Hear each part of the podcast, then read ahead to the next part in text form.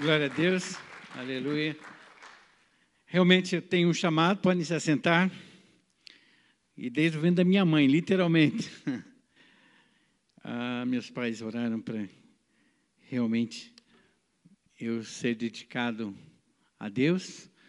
E quando a gente é chamado, a gente tem que pregar o Evangelho, ser fiel e não pode calar. Agora, vocês já foram chamados por Deus para pregar sobre a morte? então, essa faz umas três semanas eu fui incomodado pelo Senhor, diante de tudo que o mundo está passando hoje, para nós confrontarmos a realidade da morte sob a perspectiva bíblica. E não tem jeito, nós não podemos sair. Eu coloquei o título, né? Se eu morresse hoje, eu tenho que começar a perguntar para mim, né? Como é que eu estou. E é importante que você se imagine também, se você morresse hoje, lá no enterro, né? Você estava olhando de cima e as pessoas falando de você. o que, que elas estariam falando? Eu me lembro uma vez que eu fui no enterro, que eu ouvi o, o pastor fazendo, o preletor, o sacerdote, enquanto ele falava sobre isso, e o, o, o, a pessoa morta estava ali, ele falando, falando, e aí eu, desculpe a minha sinceridade, mas eu comecei a procurar outro morto, porque ah, o que ele estava falando eu nunca vi na vida daquela pessoa que estava morta. Que era totalmente o oposto do que ele dizia. E o povo feliz da vida com aqueles elogios. Na verdade, irmãos, todos nós vamos morrer mas todos nós achamos melhor esperar. E nunca a gente acha que é o momento que a gente vai morrer. Mas o incrível de tudo isso é que nós temos que tratar desse assunto com a nossa alma. Nós temos que tratar desse assunto com não só a nossa alma, mas sob a perspectiva daquele que é o Senhor da vida e que fez com que essa morte fosse derrotada. Quando eu leio 1 Coríntios 15, 56, o texto diz com muita claridade que o aguilhão da morte é o pecado. Gente, por causa dessa desgraça do pecado, toda vez que a gente enfrenta a morte, é como se tivesse um espeto de pau bem apontado na frente, cutucando a gente, doendo, porque a gente tem que enfrentar a morte. Mas como que a gente vai enfrentar essa morte? E uma das coisas que eu pensei é, na verdade, deixa eu ver se está no 1 aqui. Ah, mudou. Peraí. Isso. O que eu pensei é que o fato de nós estarmos vivos hoje é oportunidade de nós pensarmos sobre a morte. Parece uma coisa lógica, né? Mas é a oportunidade que Deus dá a você e dá a mim. Ainda temos tempo de pensar, ainda temos tempo de avaliar, ainda temos tempo de refletir. Como é que eu vejo a morte? Como é que eu estarei diante da morte? E se realmente Deus me chamasse? O que, que aconteceria comigo? Porque a eternidade eu teria que enfrentar. Porque Hebreus 9, 27 diz: ao homem está ordenado viver uma só vez, depois vir a morte, e a morte vai trazer o juízo. Ninguém escapa, mesmo que intelectualmente eu venha tentar racionar de forma contrária. Outra coisa que é importante nós avaliarmos, se eu fosse pessoalmente avaliar a questão da, da, da morte, demorando para mudar, Mudou? Ah, obrigado, amor. Tá?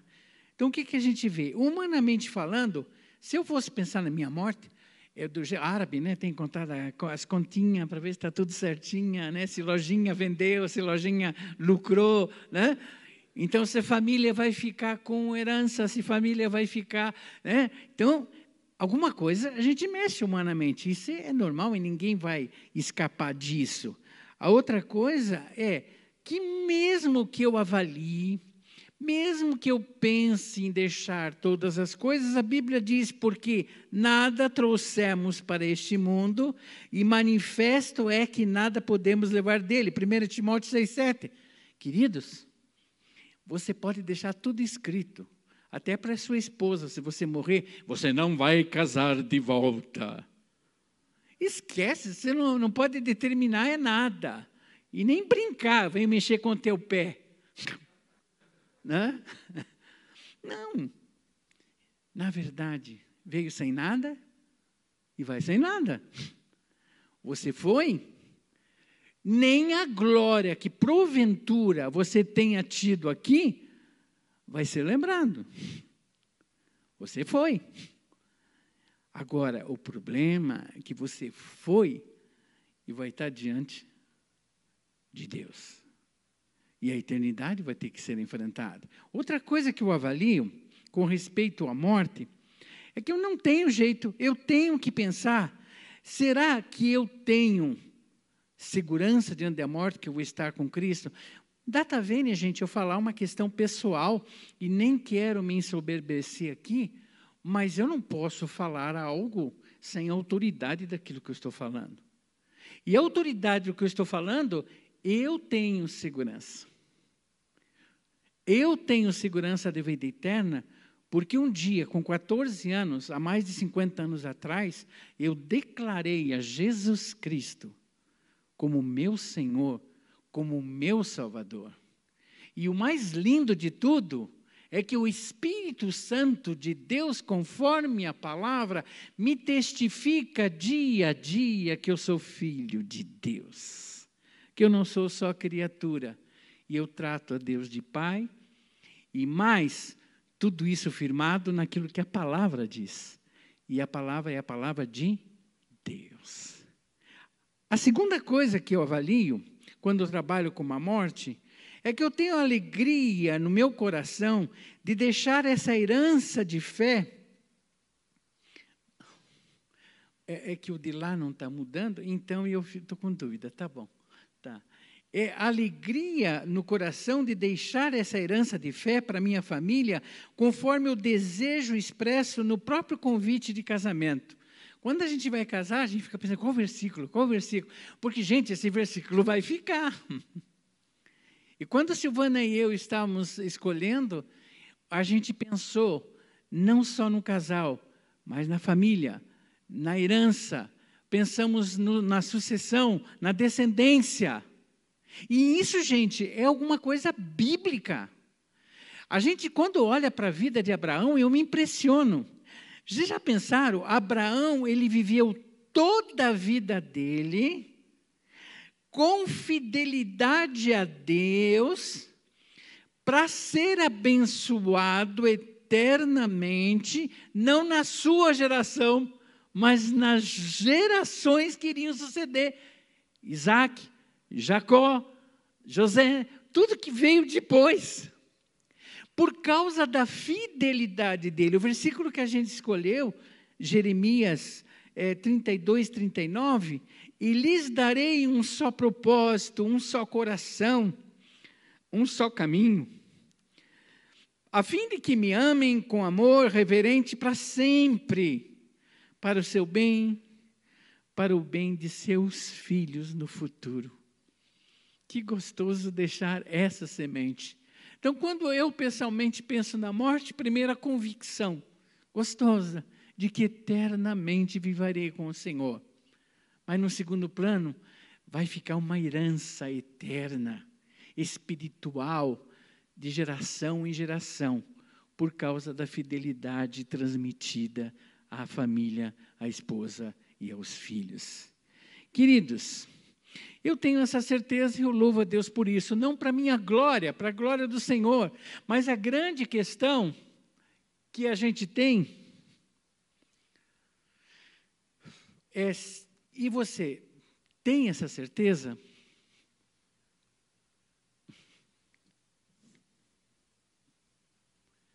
E você? Tá? Não tem essa certeza? Posso dizer uma coisa para você? O que me impressiona é que, por mais que eu não queira trabalhar com o assunto da morte, Cada vez que vocês estão subindo aqui, você vê os pedidos. E eu quero que você pense uma coisa comigo diante da pandemia. Pessoas crentes, fiéis a Deus, estando salvas, libertas, tendo experiências lindas com o Senhor. Até eu recebi na internet uma senhora que sentiu o abraço de Jesus. Né? Ela disse como ele dizia me amava. Como nós temos visto pessoas queridas ir embora. Hoje, essa, essa semana, hoje morreu a esposa, semana passada o marido, mais um casal de pastores fiéis, que louvam a Deus. São dezenas de pessoas que a gente tem visto e a pandemia tem chamado a atenção de alguma forma e nós temos que refletir diante disso. O luto passou a ser, amados, uma verdade para nós impressionante. Ela está batendo na porta de qualquer ser humano. Não tem idade, não tem raça, não tem nação, e ela está pertinho, batendo na porta. E quando a gente vê isso, ah, no começo os jovens né, diziam, não, é só com idoso, só com idoso, só com idoso.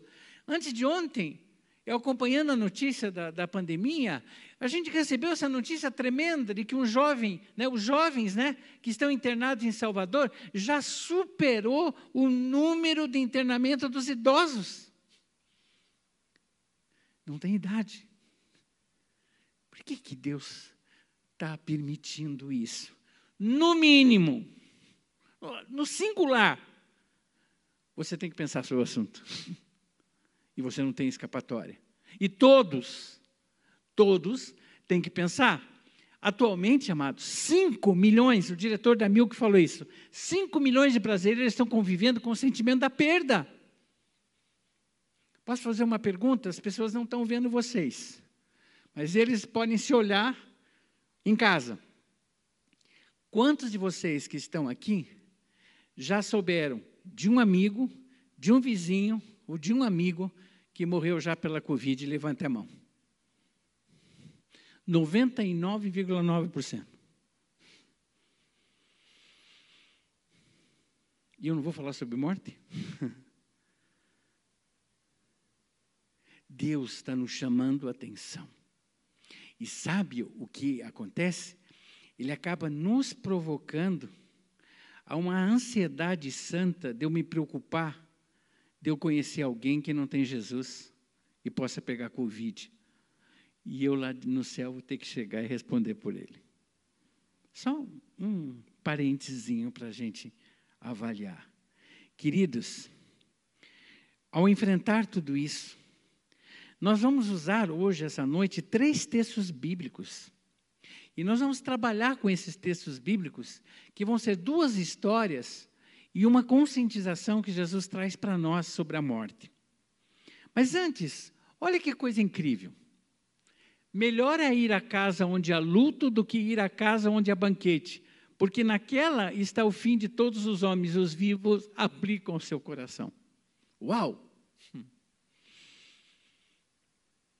Às vezes é um pouco mais de perto. Você pode ir sentir mais no enterro porque é seu amigo, pode ser porque é seu parente. Mas você já percebeu que às vezes você chega no enterro, passa do lado, você olha. Eu vou falar da minha idade. Puxa, tem 67? Eu também tenho 67. O próximo pode ser eu. No mínimo. Por quê? Porque você começa a se identificar com aquilo. Mas com respeito à pandemia, não dá nem, nem precisa pensar assim. Por quê? Porque não é o prognóstico ou a previsão da enfermidade, é a realidade da morte que está chegando como surpresa e batendo a nossa porta. E eu tenho que pensar sobre a morte. Queridos, Outra coisa que a gente vê, a morte chegando nos levando num simples piscar de olhos. Incrível. A Bíblia fala sobre a névoa, fala no sentido de que realmente a vida passa rápida, mas quando a Bíblia fala sobre isso, eu penso na perspectiva de idade. Não, a gente envelhece, o tempo olha para trás, passou tudo tão rapidamente, mas a pandemia não está mostrando isso. Ela está dizendo, não é a idade. A vida está chegando ao fim e você precisa saber lidar com ela. E ver como que você vai enfrentar. Uma coisa que eu gosto muito, são muitas coisas que Billy Graham falou, mas uma das coisas que o Billy Graham falou foi o seguinte, gente. A Bíblia é mais atual que o jornal do amanhã. A Bíblia é mais atual do que o jornal de amanhã. Então eu vou para ela e vou ver o que ela diz sobre morte, o que ela diz sobre eternidade, o que ela fala a respeito de vida eterna e morte eterna, o que ela fala sobre salvação e perdição. Mas de qualquer jeito, eu vou estar falando sobre morte. E eu vou ter que enfrentá-la. E eu vou olhar sobre essa perspectiva.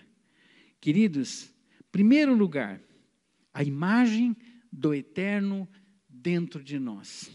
Quando a Bíblia em Atos 1:8 fala de Deus, fala sobre alfa e ômega, a gente vê alguns símbolos de eternidade, de infinitude. A gente vê aquele, parece um oito virado, que fala sobre o símbolo que é o infinito, mas a Bíblia é muito mais forte. Deus é o alfa, que é o princípio. Ele é o ômega, as duas letras gregas, que é o fim. Esse é o nosso Deus. Só que ele fez uma coisa quando ele nos criou. Sabe o que ele fez? Dentro da perspectiva antropológica, antropomórfica né, e teomórfica, Deus não teve nada antropomórfico, isso é nada nosso nele. Mas nós recebemos o teomórfico em nós. Ele tem a eternidade e Deus nos deu a eternidade. E quando isso veio para nós, posso dizer uma coisa para você? Eu vou ficar incomodado com essa eternidade. Eu não vou conseguir existir se essa eternidade não existir. Só que quando isso foi estabelecido, gente, a realidade bíblica, né, que a gente vê, tudo que não é eterno é eternamente inútil. Sabe o que isso significa? Você e eu. Se a gente vive o aqui e agora, a gente nunca é feliz e nunca é satisfeito. Porque aqui é o temporal. Quando você vive alguma coisa que está linkada ao eterno, as coisas passam a ter sentido. Essa é a verdade. Tá? É tudo inútil. Você faz, faz, é correr atrás do vento. Eclesiastes diz que é vaidade, e, e, e, essa vaidade é o sopro da vida. E o que, que a gente vê? Quando a Bíblia fala sobre eternidade, ela nos deixa claro que nós fomos criados para sermos eternos, porém o pecado não tirou o fator da eternidade, mas tirou a comunhão, a certeza de vida eterna com Deus. Antes eu estava dia a dia com Deus, o pecado me tira essa bênção da comunhão. É isso que aconteceu. Mas o eterno não saiu. Mas eu fico incomodado. Por quê? O vazio existencial meu é da eternidade. Só que esse vazio existencial foi Deus que me deu. E na infinitude que Ele é, Ele preenche a infinitude do meu coração por causa do pecado. O único jeito. O único jeito. Então Ele manda Jesus, que vocês já conhecem, para restaurar essa comunhão. Há uma necessidade de cruz, porque é uma sentença de morte. Há necessidade de ressurreição, porque uma vida nova precisa ser estabelecida. Mas ele faz isso, gente, para restaurar no teu coração, ou no meu coração, o infinito que a gente nasceu e perdeu por causa do nosso pecado. Acompanhe o raciocínio comigo. Quando a Bíblia diz, porque Deus amou o mundo de tal maneira que deu o seu Filho unigênito, para que todo que nele crê não pereça, mas tenha vida eterna, é que eu tenho necessidade de reconhecer esse plano que há uma solução. Uma solução motivada por amor, mas uma, uma solução que vai me levar à confissão. E uma confissão que vai me levar a uma entrega. Uma confissão que vai me levar a um arrependimento. E um arrependimento que vai levar à reconciliação. E o eterno sendo restaurado em mim para a vida eterna. Essa é a grande questão. Vamos ao primeiro texto, olha que coisa linda. Jesus, sempre, né, por ensinos de parábola, Jesus lhes contou ainda uma parábola dizendo: o campo de um homem rico produziu com abundância. Então ele começou a pensar: que farei? Pois não tenho onde armazenar a minha colheita. Até que disse: ah, já sei. Destruirei os velhos celeiros, construirei outros maiores, ali armazenarei todo o meu produto, todos os meus bens, e direi à minha alma: Você tem um depósito, muitos bens, para muitos anos, descanse, coma, beba, aproveite da vida. Mas Deus lhe disse: Louco, esta noite lhe pedirão a sua alma. E o que você tem? Preparado para quem será? Assim é o que ajunta tesouros para si mesmo, mas não é rico para com Deus. Querido, aquele homem, a filosofia, ajuntar para desfrutar. Eu estive fazendo algumas análises pesquisas e ninguém escapa disso. Você já percebeu? Se você ganha dois mil reais, você acaba dizendo, olha, se eu ganhar os dois mil reais, né, eu pago minhas dívidas, mas, puxa vida, minha, minha família precisa melhor, né, os meus filhos tal. Ah, se Deus me dá quatro mil, está bem. Aí você passa a ganhar quatro mil. Quando você ganha quatro mil, você diz, puxa vida, com quatro mil, né, nós já temos, tantas coisas, mas, puxa, a gente sempre quis ter aquilo e agora a gente não tem. Puxa, se eu pudesse ganhar mais dois mil, Gente, você pode ganhar 20 mil, você vai querer ganhar 40. É impressionante isso no homem. É esse o espírito. O ajuntar e desfrutar faz parte da queda do homem. Sabe por quê? Insatisfação na forma de ciclo. Eu tenho, quero mais. Eu quero mais, recebo. Recebo, não estou satisfeito. Não estando satisfeito, eu quero mais. E o ciclo continua. E esse processo, eu queria, eu estava pensando, conversando com meu filho, ele é administrador de empresa, e eu disse, e ele, quando eu contei algumas coisas para ele, ele me contou algo que se eu pegasse essa parábola e trazesse, trouxesse para os dias de hoje, nós teríamos que falar da, das criptomoedas. O Bitcoin. Por quê? Hoje, todo o processo da economia, de rentabilidade, de investimento, de mineração, dentro da área de investimento, ela está entrando num projeto de digitalização. E a gente estava tá vendo, fazendo uns comentários de 2017, quem tinha um Bitcoin né, gastou 18 mil reais mais ou menos. E hoje, esse mesmo Bitcoin está valendo quase 100 milhões ou mais. Então as pessoas veem isso, estão entrando. Então, o sistema para ganhar dinheiro são tremendos, só que a gente esquece de que, da mesma forma, daquela época, a natureza do coração humano é o mesmo. E essa insatisfação é por causa da ausência do sentimento e da convicção da vida eterna. Queridos, duas verdades absolutas nesse rico. Primeiro, não vamos levar nada, nem a glória que pensávamos que tínhamos, porque nada trouxemos para este mundo e manifesto é, como eu li no começo, que podemos levar dele. A imagem acho que já diz tudo, né? a segunda coisa, o eterno será enfrentado. O eterno nas Escrituras envolve o eterno para salvação ou para perdição. Ninguém, ninguém foge dessa verdade. Mesmo que você não aceite intelectualmente, tá? Mesmo que você não aceite isso sentimentalmente, é uma verdade absoluta exposta na palavra. Todos enfrentaremos o juízo de Deus. E é muito claro, são vários textos, Mateus 24, Mateus 25, dizendo que Deus vai dizer: aqueles que o reconheceram, vinde, benditos do meu Pai, recebei a coroa que vos está preparada desde o início do século. E aos que estiverem à esquerda, apartai-vos de mim, malditos, para o fogo eterno preparado para Satanás e seus demônios. Agora diz, mas que maldade! O amor de Deus tem a sua equidade com o juízo. A equidade do amor é porque ele vem junto com o juízo. Seria impossível, diante do eu, da maldade e da rejeição, você não ter a condenação eterna. Amados, você e eu estaremos diante de Deus, ou para a vida eterna, ou para a condenação eterna.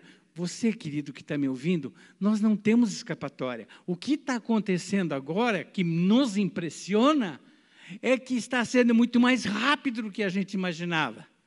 E a gente poderia até pensar em curtir mais. Não, dá mais um tempo.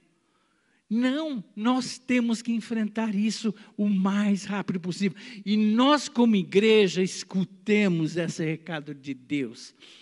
Gente, se você nunca falou de Cristo para o seu vizinho, dá um jeito de mandar no WhatsApp uma mensagem. Fala do amor de Deus. Fala, escreve a oração de como receber a Cristo, para que você não possa se arrepender depois. É, isso, amor. Manda o link dessa mensagem. Porque eles precisam ouvir o recado, e muitos, mesmo dentro do Brasil, são religiosos, mas nunca ouviram a realidade de que sem Cristo não há salvação, sem Cristo não há vida eterna, sem Cristo não é restaurado o vazio existencial da nossa alma. Ninguém, ninguém foge dessa verdade. Querido, por essa ele não esperava. Deus disse: Louco, essa noite te pedirão a tua alma e o que tens preparado para quem será. Gente, não é só para as pessoas descrentes. Eu estava contando, não sei para quem eu estava contando, para o Eduardo, acho que, contando de um amigo. Gente muito querido, muito querido ele. Pregador, evangelista. E ele, eu era pastor dele, porque eu era o pastor de missões. Né? Como pastor de missões lá em Perdizes, São Paulo, a gente conversava bastante, ele cuidava de uma congregação. E um dia, ele tinha mais ou menos uns 50 anos, e um dia ele foi pregar na congregação, ele abriu a Bíblia, parábola do Lázaro e rico, leu o texto e morreu de coração na hora. Fulminado. Que morte gloriosa, né? Gente, morrer pregando. Eu já vi outros pastores que dizem, ai, eu queria tanto morrer pregando. Você sabe, eu, vocês podem achar engraçado, mas eu, eu, eu, cheguei a pensar na possibilidade, que não poderia acontecer de eu estar pregando aqui e morrer. Sim, mas você, mas deu um frio. Deu um frio. Esse frio é normal? É lógico. O que não pode me dar é frio na alma de que eu vou para o inferno.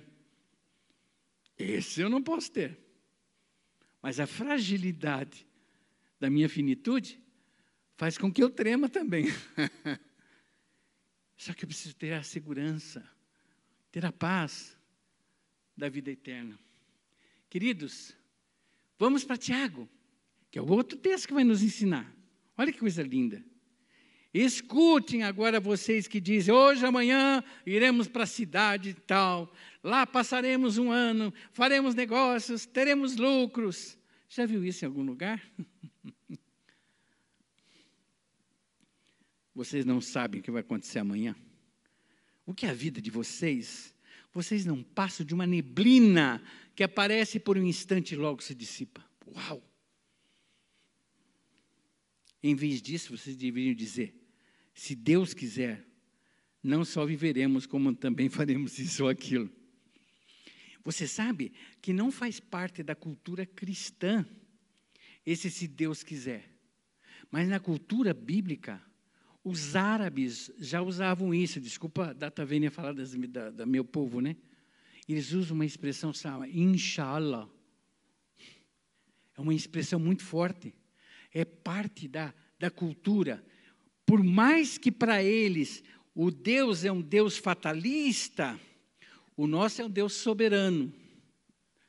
Mas dentro da soberania de Deus, se Deus quiser. Uma vez eu fui repreendido, sabia?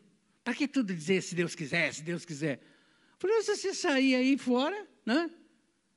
Pode acontecer. Eu estava preparando a mensagem para hoje, já faz umas duas semanas que eu estou preparando, porque o assunto era muito difícil. Enquanto eu preparava a mensagem, né, preparando, eu tinha que sair, pegar a carretinha da, da ONG, o carretinho, e eu saí por uma falta de atenção minha, e eu pá, bati num carro.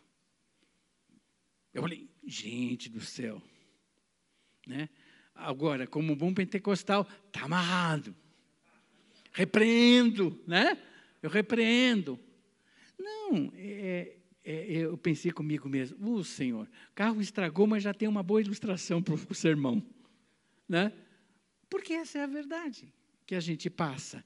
E o texto, gente, nos ensina Planos existem, mas a soberania de Deus detém o controle. Projetos e sonhos podem ser estabelecidos, mas a realização deles está sob a decisão de Deus. Sabe, tem uma coisa que, que eu aprendi com a. O pastor diz né, que casar com psicóloga tem a vantagem de você ser cuidado e não pagar a consulta, né? Tem as duas coisas, né? Mas uma das coisas que eu sou, a minha mente funciona muito rapidamente, e às vezes eu levantava no dia com 30, 40 coisas na minha cabeça para fazer. Né? E a Sil falou assim: escreva para baixar a ansiedade. Só que eu não passei só a escrever. Escrever tudo que eu achava que tinha que fazer do dia. Senhor, está aqui a minha lista do dia. Se Deus quiser que aconteça aquilo que o Senhor desejar. Que aquilo que vai glorificar o teu nome que aconteça. E sabe o que, que acontece? No final do dia, se você for conferir a lista, você vai perceber uma coisa preciosa. Teve um monte de coisa que você colocou que você não fez, mas não era para ser feito. E tem um monte de coisa que não estava na lista que você fez e Deus quis que você fizesse. Se Deus quiser. Por quê? Porque você ter, vai ter um insight do Espírito Santo. Né? Esse insight é maravilhoso. A, a, a Sil que fala que o Espírito Santo é. Como é que é? Ah, personal espírito. né? Tem que estar do teu lado o tempo todo. E dizer. Não diz a Bíblia? Se você desviar pela direita ou para a esquerda, você vai ouvir uma voz atrás de ti dizendo: Eis o caminho, andai por ele. É essa direção. E sabe o que significa isso? Você está andando motivado no dinâmico do eterno. Porque o eterno, que é o Espírito, que vai estar comandando você. E quando Jesus fala e nos ensina com Tiago, ele diz para nós que nós precisamos colocar, se Deus quiser, mas quando a gente olha lá no mordomo, a gente vê que quando eu faço isso, eu estou enriquecendo, ajuntando tesouros no céu. E essa é a vida que eu preciso ter. Queridos, não adianta planejar. Vocês não estão se assustando quando vocês saem em as lojas? Gente, essa loja fechou? Faliu? Tem uma churrascaria que esses dias eu perguntei que tinha fechado também. Pertucci? Uau, KF também? Esse eu nem sabia. Agora, vamos levar em consideração. Você achou que isso ia acontecer? Gente, o comando de Deus, ele faz com a nossa mente gire, porque ele tem o poder e ele é soberano sobre todas as coisas. E a gente vê as surpresas são tremendas. Só que não adianta a ansiedade, ela não vai ajudar em coisa alguma. Eu tomei nota aqui, eu tenho que, tenho que achar aqui, gente. O que o Billy Graham falou sobre ansiedade, eu, eu olha, aqui, achei. A ansiedade, olha que coisa incrível. A ansiedade é o resultado natural de centralizarmos nossas esperanças em qualquer coisa menor do que Deus e Sua vontade. Uau! Imagine a angústia que isso produz. Agora, quando eu vivo pelo eterno, controlado pelo Espírito eterno de Deus, as coisas estão acontecendo e eu estou aprendendo. As coisas estão acontecendo e eu estou me consagrando. As coisas estão acontecendo e eu estou entendendo o que Deus tem para mim, para minha família, para as pessoas queridas e para as coisas que eu tenho. Isso nós não podemos esquecer. Amados, Tiago 14, 13 que eu li. Pode ser sonhos, pode ter sonhos e planos, pode planejar viagem e fazer negócio, porém a vida ensina, você não tem poder sobre o dia da manhã. Se o Senhor quiser, estaremos vivos e faremos isso ou aquilo. A vida é um vapor que se vê e logo se vai. Não temos todo o tempo do mundo. Não temos todo o tempo do mundo. Se hoje ouvires a voz do Senhor, obedeçam. Não é para amanhã, eu não tenho todo o tempo do mundo. Existia uma música de uma cantora, esqueci o nome dessa cantora, que é Amanhã eu vou. Amanhã eu vou. Queridos, é hoje, porque amanhã pode ser tarde. E se a tua vida não está em Cristo, você será condenado eternamente. Desculpa, mas assim traz a palavra. Queridos, o que você pensa de errado sobre a vida e sobre a morte é a oportunidade, a oportunidade é de mudar hoje. Vocês estão com a Bíblia aí? Vocês estão em casa? Se não estão, eu leio aqui. A história de um homem. É breve o texto. Chamado Ezequias. Capítulo 38 de Isaías. Ah, que apelo para você hoje, amado, e para mim também avaliar por esse tempo, Ezequias adoeceu de uma enfermidade mortal. O profeta Isaías, filho de Amós, foi visitá-lo e disse: Assim diz o Senhor: Põe em ordem a sua casa, porque você morrerá. Você não vai escapar. Então Ezequias virou o rosto para a parede, era um homem muito temente a Deus, muito crente, e orou ao Senhor e disse: Ó oh, Senhor, lembra de que andei diante de ti com fidelidade, com coração íntegro, fiz o que era reto aos teus olhos. E Ezequias chorou amargamente. Então a palavra do Senhor veio a Isaías e disse: Vá, diga a Ezequias, assim diz o Senhor, o Deus de Davi, seu pai, ouvi a tua oração, vi as tuas lágrimas, acrescentarei 15 anos à sua vida livrarei das mãos do rei da Síria tanto você quanto a cidade, e eu defenderei essa cidade. Este é o sinal que você receberá do Senhor para indicar que ele cumprirá o que prometeu. Eis que farei retroceder dez graus a sombra lançada pelo sol declinante do relógio de Acás. E assim o sol retrocedeu os dez graus que já havia declinado. A ordem de Deus, arruma a tua casa. Porque você vai morrer. Só que ele não morreu. Deus teve misericórdia dele. Teve um monte de gente que não morreu por causa da Covid. Mas pode dizer uma coisa para você? Estão andando miudinho. Estão andando miudinho, que é uma, uma transformação tremenda. É um impacto tremendo. Ah, o, o Zias deve estar me ouvindo. Zias, você me desculpe, mas eu vou usar a ilustração, não pedi permissão, mas eu vou contar de você. Uzias levou um tombo tremendo na praia. E ele ficou desacordado. E ele disse para mim hoje, Pastor Calixto, naquela hora eu pensei, se eu morresse hoje, E quantas coisas, os dias é testemunho, que ele está diante de Deus perguntando, acertando, colocando o coração, oportunidade que Deus está dando a você e a mim,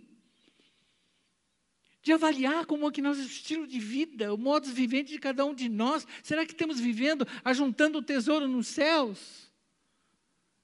Queridos, tem uma história muito interessante, que tinha uma patroa e uma empregada, as duas eram muito crentes. E a patroa era dona de uma mansão, uma linda mansão. E a empregada lá trabalhando, as duas crentes, as duas crentes. As duas morreram. Aí chegaram lá no céu, o anjo, a patroa disse: É, eu quero, você pode me mostrar o céu? Vamos, vou mostrar. Aí eu fui indo, fui indo, mostrando, mostrando. De repente, chegaram diante de uma linda mansão.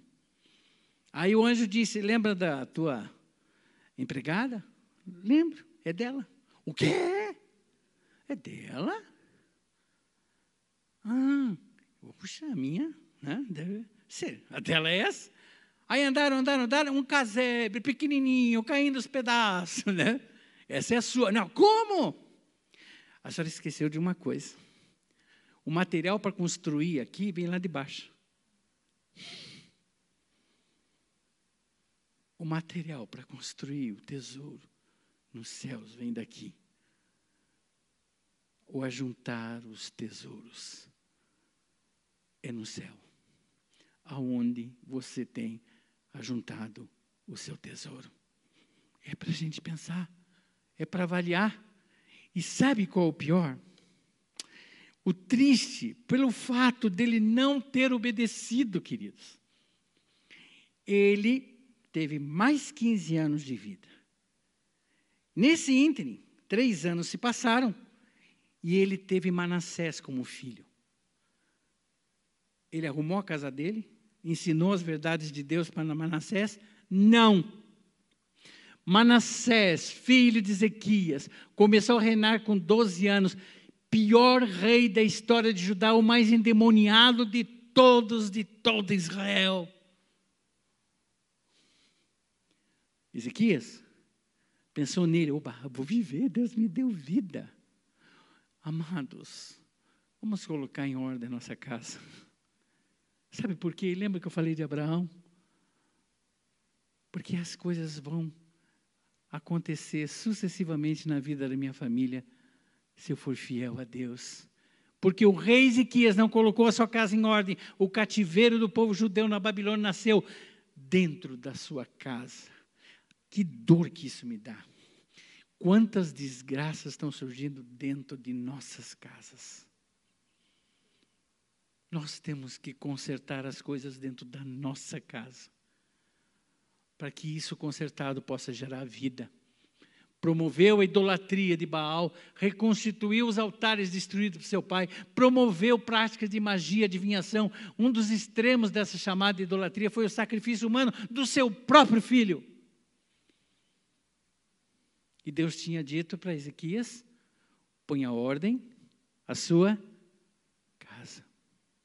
Queridos, o tipo de vida que você escolher viver determinará a colheita que você terá quando morrer. Escuta isso. A primeira coisa que eu tenho que pensar é no passaporte. Eu não achei o melhor, sabe assim, é, né? Eu tenho que ter o passaporte para a vida eterna, que é Cristo Jesus como Senhor e Salvador. Porque Ele me dá o selo do Espírito que me garante o visto da eternidade. E quando eu chego com esse selo e com este visto, eu entro nos céus para ter a vida eterna. Queridos, pergunto: se eu morresse hoje, eu tenho que ter um passaporte selado pelo Espírito, que é a salvação de Cristo. Se você não tem esse selo ainda, querido, a Bíblia diz que a condenação será eterna. Porque a eternidade não acabou. A diferença é a vida ou a morte. Se eu morresse hoje, uma mala repleta com os tesouros para a eternidade, porque toda viagem precisa de uma mala. E essa mala precisa ser cheia com os tesouros do céu. Tesouros que vêm pelo alimento da palavra, tesouros que são enriquecidos pela riqueza da vida de oração, tesouros que são as almas conquistadas para Cristo, tesouros da sua fidelidade, da sua obediência e a sua inteireza de coração diante de Deus. É isso que a sua mala precisa estar cheia. E é isso que Deus espera de mim e de você. Chegar no céu com essa mala cheia, queridos. E enquanto eu estiver na estação da vida, sonho, planejo, realizo, mas tudo debaixo dos propósitos que Deus tem para a minha vida nessa terra. Aí ela vai estar cheia, essa mala, com os tesouros de Deus. Queridos, a Bíblia diz: como a gente pode ter o passaporte do céu, a certeza na alma da vida eterna, a saber, se com tua boca confessares ao Senhor Jesus, em teu coração creres que Deus o ressuscitou dos mortos, será salvo, visto que com o coração se crê para a justiça, com a boca se faz confissão para a salvação, porque todo aquele que invocar o nome do Senhor será salvo. Eu não estou perguntando da sua religião. Eu não estou perguntando se você é membro dessa igreja ou da presbiteriana, da metodista, seja qual for. Eu estou perguntando: você tem certeza da vida eterna? Agora se diz, mas como que a gente pode ter a certeza? Porque a Bíblia diz: se confessarmos os nossos pecados, Ele é fiel e justo para nos perdoar e purificar de toda iniquidade e que pela graça sois salvos mediante a fé. Isso não vem de vós, mas vem de Deus. Pela fé é que você aceita, pela fé é que você ora, pela fé que você conhece. O texto diz que você precisa reconhecer o sacrifício de Jesus na cruz por causa do seu pecado, do meu pecado, do nosso pecado, que o sangue derramado foi para justificar a gente diante de Deus, para termos a vida eterna, restaurarmos a comunhão com Deus. Só que se eu não abrir a minha boca e não confessar, nada isso de convicção vai ter dentro da minha alma. E eu digo uma coisa, eu vou fazer uma pergunta para vocês agora, é você que está me ouvindo. Você tem certeza que é salvo em Cristo? Não precisa levantar a mão. Mas todos aqui vão é, é, comigo entender. As pessoas perguntam e eu digo: tenho porque é uma convicção. Eu nunca esqueço o dia que entreguei a minha vida a Cristo. Nunca esqueci.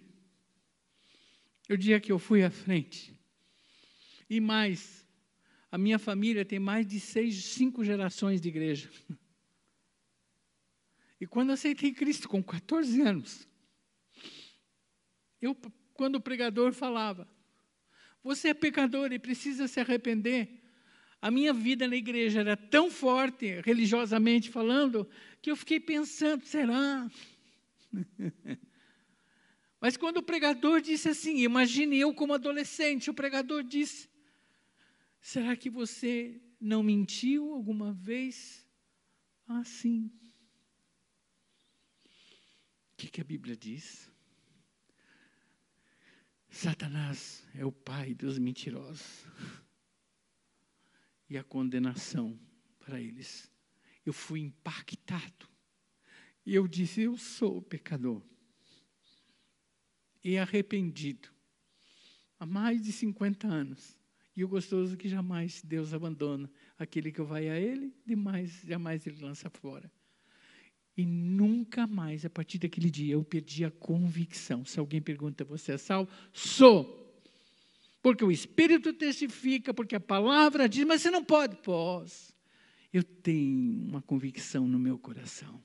Então, você que está em sua casa, você que está aqui, Se você não tem essa convicção, é possível que você não seja salvo. E você vai precisar orar, entregando sua vida a Cristo. Porque é radical a mudança. A mudança é radical. E hoje a gente ouviu um testemunho daquela mulher, né, amor? Que é, a, a pessoa aceitou a Cristo, gente. Ela estava intoxicada de drogas. Intoxicada, repleta. E ela quis dizer: Quero Jesus. E na hora que Jesus entrou, ela foi curada. Todo o efeito da droga foi embora. Todo efeito do pecado na sua vida vai embora. Toda angústia da sua alma vai embora. Toda a paz do céu vem no teu coração. E a convicção da eternidade com Deus vai se manifestar. Por isso, não podia de jeito nenhum terminar um sermão como esse, é um compromisso que eu tenho como pregador, né? Elas cantaram, o pessoal do louvor, foi gostoso. Meu compromisso é pregar o evangelho e não me calar. Aqueles que nunca declararam, e eu vou abrir um parênteses porque Deus me fez lembrar isso. Eu já tive pessoas que eu atendi, membros de igreja, que eu percebia que elas não tinham convicção. Eu disse: Você já fez essa oração? Não, eu nunca fiz. Eu disse: Por isso que você vive esse transtorno. Você não é salvo em Cristo. Então, aquelas pessoas que nunca oraram, recebendo a Jesus como Senhor e Salvador, vão orar essa oração. Isso, quero pedir uma coisa para vocês. Todos nós, é gostoso declarar isso de volta. Vamos declarar isso em voz alta, para o diabo desgraçado ouvir. Tá? E você que está em casa, se você já tem, e a outra pessoa do teu lado ainda não fez essa oração, você vai fazer com ela. Gente, essa declaração, né? E nesse momento, vamos ficar em pé, gente, vocês que estão aqui, e vamos assim, com o nosso coração mesmo, fazer essa oração. O pessoal da música pode, pode vir aqui, mas vocês vão fazer oração também, tá? Tá bom? Podem subir aqui. E depois que a gente fizer essa oração, eu vou convidar a Sil para orar pelas pessoas que vão precisar colocar a casa em ordem. que foi o apelo que Deus fez para nós também, Ezequias. Tá bom? Gente, podemos orar antes de vocês começarem a tocar? Vamos? Então vamos lá. Alto, hein? Querido Deus, declaro que Jesus morreu numa cruz pelos meus pecados e ressuscitou para que eu tivesse vida. Peço perdão pelos meus pecados. Entra na minha vida e testifica com teu Espírito Santo a tua presença. Rejeito todos os deuses estranhos que têm tomado o lugar de Jesus e o declaro como meu único e suficiente Salvador. Entrego toda a minha vida e meus caminhos para que o Senhor Jesus possa conduzir-me. Em nome de Jesus, amém. Vamos bater uma salva de palmas para Jesus? Antes de vocês cantarem, a Silvana vai fazer a oração do conserto da casa. E se quiser falar alguma coisa, mãe. Você que fez essa oração, está nos ouvindo, por favor, no chat, entre em contato, que nós da igreja queremos te conhecer e te ajudar nesse início dessa jornada, tá bom? E agora você que foi tocado por isso, por toda essa palavra, entendendo que a nossa vida realmente é como uma neblina, entende que tem que colocar a sua casa em ordem, é hora de a gente pedir ajuda para Deus. É só através do Espírito Santo de Deus para que a gente não seja enganado. A palavra de Deus diz que a parábola, a semente foi lançada e o diabo está lá fora esperando para retirar. Nós vamos orar agora para que ela fique, caiu em bom solo, de fruto e realmente a gente possa fazer diferença, em nome de Jesus. Então, você que foi tocado por essa palavra e entende que o Espírito Santo precisa te ajudar a arrumar a casa, se ajoelhe agora diante do Senhor e diz: Senhor Deus, eis-me aqui, me ajuda. Eu quero colocar a minha casa em ordem e se o Senhor estiver me chamando ainda hoje à noite, eu vou estar me entregando como um servo fiel que disse: Eu batalhei. lutei o bom combate. Então, você que foi tocado, possa estar se ajoelhando agora e orando junto comigo. Pai querido, em nome de Cristo Jesus, nós entendemos, Senhor Deus, que realmente nós temos sido enganados, Senhor Deus. Enganados, Senhor Deus, com toda a rotina dessa vida, com os encantos dessa vida. Senhor Deus, nós temos entendido que pouco temos buscado a tua face. Pouco temos buscado, Senhor Deus, a tua vontade. Ignoramos, Senhor Deus, tantas vezes a tua voz que nos chama, nos exorta. Ó Pai querido, em nome de Cristo Jesus, Espírito Santo, vem e mostra onde precisamos arrumar nossa casa, Senhor. Às vezes, Senhor Deus, são aqueles pecados ocultos, Senhor Deus, que nós ainda não confessamos. Às vezes são nossas mágoas, Senhor. Às vezes, Senhor Deus, realmente é a nossa rebeldia, Senhor. Em nome de Cristo Jesus, fala, Senhor. Mostra porque o teu servo ouve, Senhor. Nós queremos ser aquele servo prudente, Senhor. Pai Santo, que quando o Senhor nos chamar, Senhor Deus, a gente possa, Senhor Deus, chegar diante do teu altar alegre. Alegre porque cumprimos a tua vontade. Alegre, Senhor Deus, porque a nossa jornada aqui na terra não foi em vão, Senhor. Alegres porque nós estamos juntando, Senhor Deus, tesouros no céu. Alegres, Senhor Deus, porque nós não temos deixado de fazer a tua vontade. Ó oh, Espírito Santo de Deus, nos incomoda, Senhor. Não deixa que nós sejamos enganados, que seja só mais um sermão na nossa vida. Ó oh, Espírito Santo de Deus, fala, fala, fala para que nós não sejamos o tolo, Senhor Deus, que tem juntado dentro dos celeiros, mas que nós possamos ser, Senhor Deus, o servo prudente e fiel, cumpridor da tua vontade. Senhor Deus, passa teus olhos aqui na igreja. Olha aqueles que estão ajoelhados, Senhor. Olha aqueles que estão, Senhor Deus, se derramando diante do teu altar. Dá uma porção dobrada do teu Santo Espírito, Senhor Deus, para que nós possamos cumprir tudo aquilo que o Senhor colocou nos nossos corações. E quando o Senhor nos chamar, Senhor Deus, queremos ir felizes e alegres e nossos familiares mais felizes ainda, porque sabem que nós estamos indo à tua presença. Porque é no nome de Jesus que oramos e é no teu nome precioso que dependemos. Amém, Senhor. Glória a Deus, aplauda o Senhor. Glória a Deus. Pode se assentar por um instante. Nós estamos encerrando esse culto. Pastor Calixto, Deus ele ele é maravilhoso, ele alinha as coisas de uma maneira impressionante. Há mais ou menos uns 10 dias atrás nós gravamos uma, uma reflexão que vai ao ar na quarta-feira. E a pergunta é: o que você sabe sobre a morte? E nós não tínhamos falado nada, né? eu nem sabia que o senhor ia pregar essa mensagem. E já fica o convite para você, na quarta-feira, então, essa reflexão a partir das três horas da tarde, o que você sabe sobre a morte, no canal do YouTube. Um alinhamento perfeito do Espírito Santo. Como é bom ver aquilo que, que Deus faz na sua igreja. Você que nos acompanha em casa, nós vamos encerrando essa transmissão.